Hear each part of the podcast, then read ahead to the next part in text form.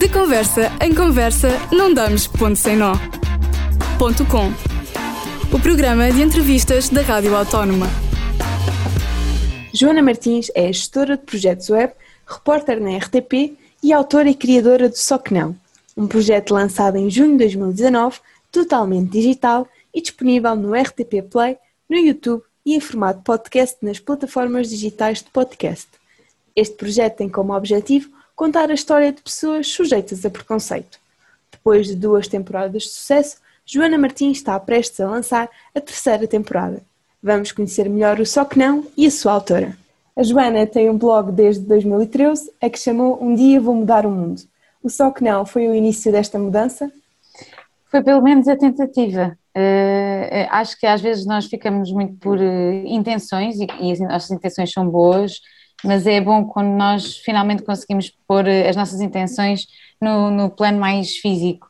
E eu na RTP sempre, sempre fiz uh, projetos de entretenimento e o só que não era essa minha boa intenção de vir a, a mudar qualquer coisa do mundo. A minha mãe sempre me disse que eu não ia conseguir mudar o mundo Uh, e ela tem razão, uh, é um bocadinho impossível, mas eu acho que uh, passo a passo talvez consiga mudar algumas características do mundo como ele existe neste momento e consigamos ir construindo um mundo cada vez mais inclusivo e um mundo cada vez mais coletivo, porque eu acho que ele ainda é muito afunilado para, para, algum, para algumas comunidades e foi, foi, foi, foi isso que eu quis fazer com o Só Que Não. E começando pelo início, porquê o nome Só Que Não?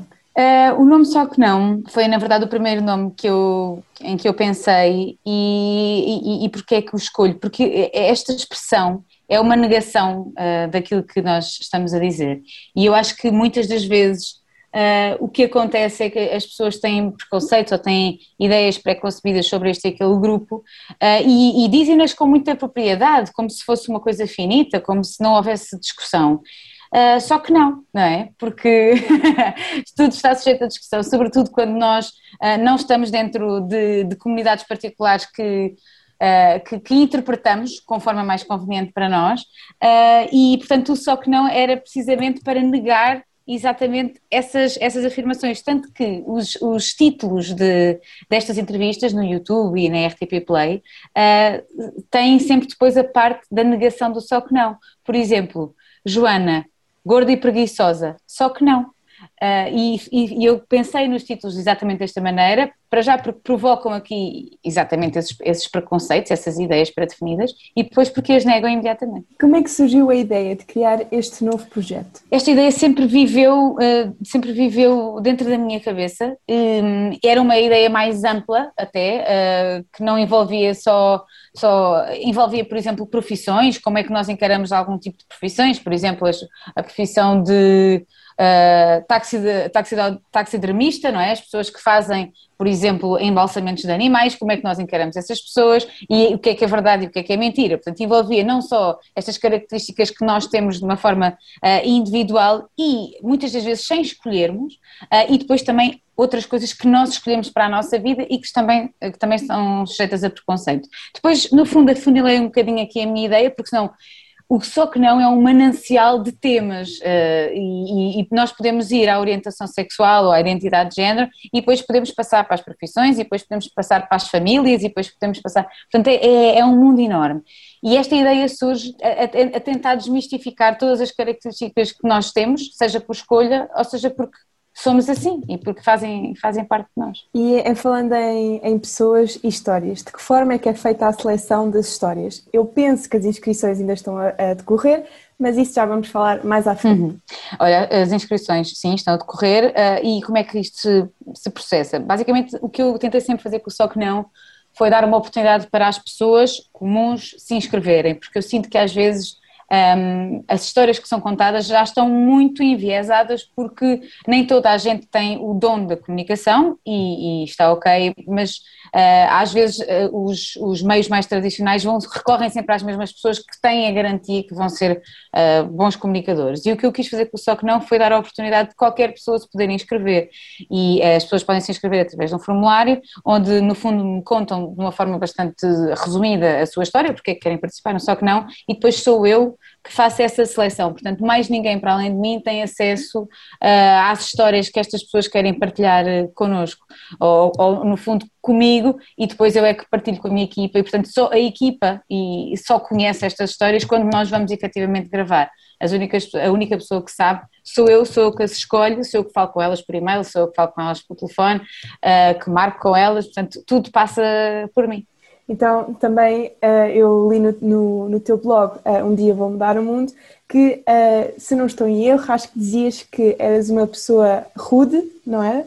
Pronto, mas que compreendias bem as pessoas. Portanto, aqui a tua forma de, de, também já teres comunicação há muitos anos também te ajuda a compreender melhor estas pessoas e escolheres melhor a pessoa que achas que tem mais potencial para o teu projeto? Sabes que às vezes nem tem a ver com potencial, tem a ver com se a pessoa consegue ou não explicar-se bem, porque às vezes há pessoas que, imagina uma pessoa que me manda uma, história a dizer-me que é assexual e depois quando eu falo com ela ao telefone, ela não consegue efetivamente desenvolver o conceito uh, de uma forma que as pessoas que não estão, uh, uh, no fundo, familiarizadas com este conceito consigam perceber. E a minha ideia com o SOC não é não só expor as pessoas, mas expor as outras pessoas que não estão dentro destas comunidades a compreender estes conceitos e a vida desta, a vivência destas pessoas. E, e, o facto de, de eu, eu, eu, compreender como é que essa comunicação pode passar de uma forma mais, mais fácil uh, é que faz com que eu se calhar consiga compreender melhor como é que depois vai chegar às pessoas que não estão, não estão a par, porque às vezes pode, pode ficar perdido. Eu não escolho uh, para o só que não pessoas que sejam caricaturas daquilo que, que a sociedade em, em geral compreende como representações daquele, daquele conceito. Eu escolho pessoas que que sejam boas comunicadoras e que saibam explicar estes conceitos às, às, pessoas, à sociedade em geral. Porque o objetivo, no final, o objetivo do Só Que Não é que a sociedade no geral compreenda que todas as pessoas que estão sujeitas a este ou aquele preconceito são pessoas normalíssimas que vivem de acordo com um conceito que é completamente compreensível. Nem é justificável, é compreensível. Mesmo que nós não, não, não queiramos adotar aquelas coisas para nós, o objetivo é nós vermos a, a entrevista do Só Que Não e pensarmos assim, não vou adotar, mas percebi perfeitamente. Ok, então não é bem que escolher uma pessoa só porque tem uma história que até pode ser uh, mais engraçada, por assim dizer, mas quem consegue explicar uhum. pelo grupo, uhum. certo? É mais por aí. Sim. Ok. Então, e destas uh, duas temporadas que já, que já foram públicas, qual foi a história ou o protagonista uh, que mais a marcou durante estas duas temporadas? Isso, isso é uma pergunta muito difícil. Uh, isso é uma pergunta muito difícil.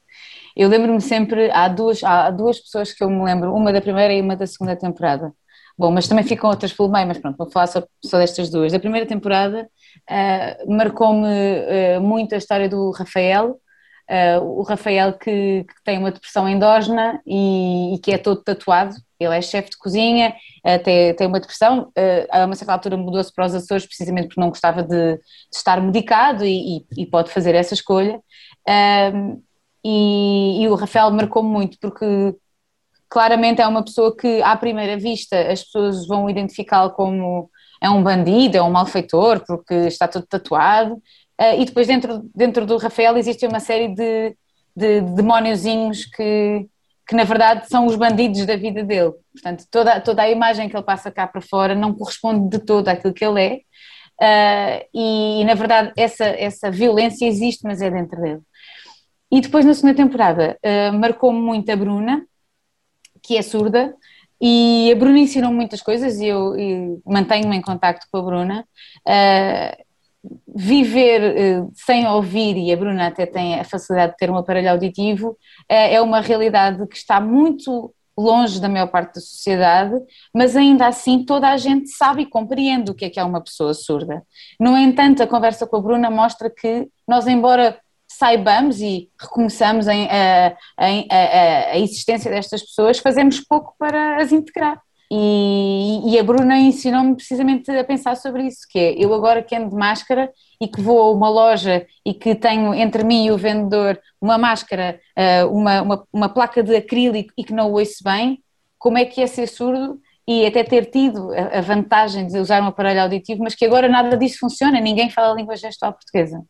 Uh, há, histórias, há histórias que eu, das quais eu me lembro muitas, muitas vezes, em situações, às vezes que fazem sentido e outras não, mesmo as histórias que não estão publicadas das, das, primeiras temporadas e que não serão publicadas porque nós só temos 10 pessoas uh, por cada temporada, são muitas destas histórias vêm, vão, vão comigo uh, todos os dias. E pronto, isso às vezes é um trabalho pesado também. Curioso que essas duas histórias que referiu, eu vi eh, que foram muito comentadas no, no Twitter e no Instagram, por também ser histórias que uh, não estávamos à espera, porque quando se vê uh, o rapaz todo tatuado, nossa primeira impressão é julgar, e foi o que ele diz.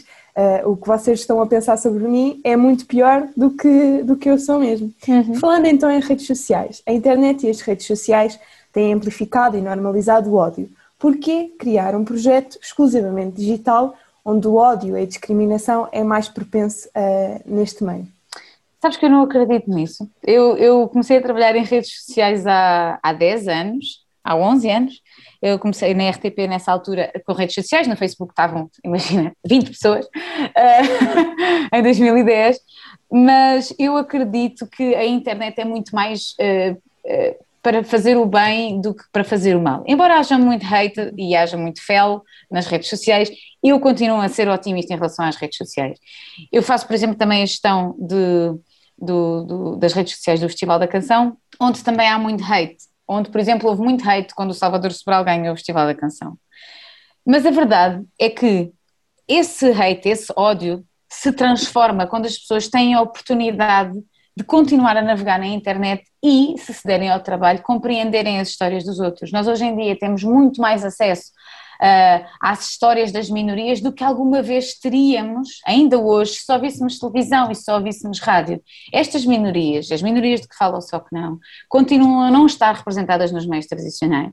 Vão aparecendo em algumas séries já da, da Netflix, da HBO, e ainda bem, e é isso que também nos dá mais mundo, mas eu acredito que a internet nos dá espaço e nos dá informação que vai muito para além do hate. Todas as pessoas que, que, que, precisem de se informar mais sobre um assunto, se efetivamente estiverem focadas nele, a internet é o local ideal. E as redes sociais também. Muitos de nós, muitas das pessoas que fazem parte das minorias, cresceram sem terem referências de, de pessoas iguais a elas. Eu entrevistei um rapaz na segunda temporada, que é o Daniel, uh, que me dizia: Eu, que sou negro, a minha vida inteira, eu pensei que eu só tinha duas hipóteses: ou ia ser bandido ou ia ser jogador de futebol porque não havia referências de pessoas com a minha cor que fossem bem-sucedidas. Depois havia a Oprah. Ok, havia a Oprah, havia, havia alguns atores, mas de resto eu não tinha referências. A internet hoje em dia, e as redes sociais em particular, abriu, abriram-nos a, a, a cabeça e os olhos para uma série de novas referências às quais nós não teríamos acesso. Portanto, viver no, para o digital, só que não, eu gosto muito que viva no digital, acho que um dia possivelmente poderia passar para a televisão mas talvez não tivesse o impacto que tem na internet, porque na televisão as pessoas, uh, ainda existe uma franja de maioria da sociedade que não se interessa, temos que ser um bocadinho uh, realistas sobre isto, que não se interessa sobre as minorias, não, não se identifica, não conhece ninguém, portanto é indiferente. Talvez um dia pudesse passar para a televisão, mas eu acho que na verdade só que não está bem é viver na internet, porque é também na internet que estão as pessoas mais novas que se importam uh, com estas minorias e que eu acredito que vão mudar o mundo, são elas que vão mudar o mundo.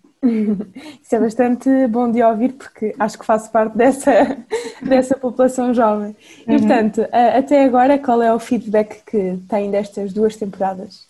Eu tenho um feedback maravilhoso, eu, eu acho que, que eu tive muita sorte, eu nunca senti hate com o só que não. Há algumas pessoas que escrevem há, há algumas mensagens que não são, eu não acredito que sejam de hate, são mesmo de incompreensão. Por exemplo, nós na primeira temporada tivemos um, uma pessoa que falou sobre o poliamor e há muita gente que não compreende o conceito de poliamor e diz: Não, eu acho que isso é uma falta de respeito para consigo, porque sou eu e mais três pessoas que namoram com uma pessoa e todas andamos ali de volta daquilo e, portanto, isso é uma falta de amor próprio. E eu acho que isso são pessoas que não ouviram a entrevista com, com atenção e que não quiseram, e isso é uma escolha, compreender mas uhum. eu, de, de, uma forma geral, só que não recebe muito, muito carinho. As, as, as, eh, as, as inscrições que eu recebo, as pessoas agradecem pelo Só que Não e querem participar de uma forma aberta no Só que Não. E, e quando eu pensei em fazer o Só que Não, eu pensei, ok, não vai haver muita gente que queira dar a cara por, por aquilo que representa, por, que seja uma pessoa trans que queira aparecer, que seja uma pessoa uh, homossexual que queira aparecer, que tenha uma família diferente que queira aparecer, porque as pessoas muitas das vezes têm medo do julgamento. Mas não, as pessoas aparecem e escrevem-se no Só Que Não e dizem: Não, não, eu quero representar-me a minha vida e quero poder ajudar outras pessoas que ainda não têm força para aparecer a saírem do, do armário ou a, a saírem para, para a rua e dizer assim: Não, não, eu sou assim, a minha vida é assim, é perfeitamente aceitável. Portanto, eu tenho, eu tenho essa sorte, mesmo as pessoas que seguem o Só Que Não, eu costumo dizer: é só gente boa. o que é que podemos esperar desta terceira edição? Olha, em cada edição eu gosto de adicionar eh, vários eh, elementos aqui ao meu caldeirão do Só Que Não. Uh, gosto de adicionar pessoas com, com orientações sexuais uh, que são fora da heteronormatividade que, que, a sociedade reconhece como a normalidade. Gosto de adicionar famílias diferentes. Uh, gosto de adicionar pessoas com, com deficiência. Gosto que elas se vão explicando e que no fundo se vão se vão contando melhor e, e, é isso que eu quero fazer a cada temporada, só que não. Eu, eu tento ir adicionando camadas de complexidade, ou só que não a cada temporada.